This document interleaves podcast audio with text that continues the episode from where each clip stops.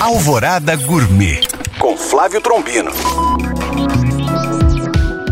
Sexta-feira na capital mundial dos bares. E hoje vou ensinar a vocês a fazerem mostarda caseira, que orna muito bem com uma variedade enorme de tiragosto.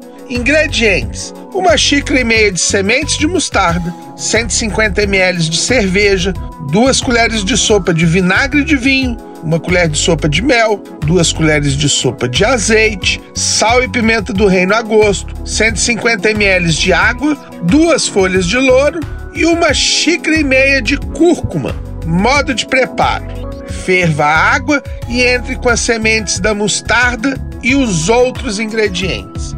Desligue o fogo e deixe esfriar. Leve à geladeira e você pode bater no mix e fazer uma pasta. Como também pode deixar as bolinhas ou fazer meio a meio.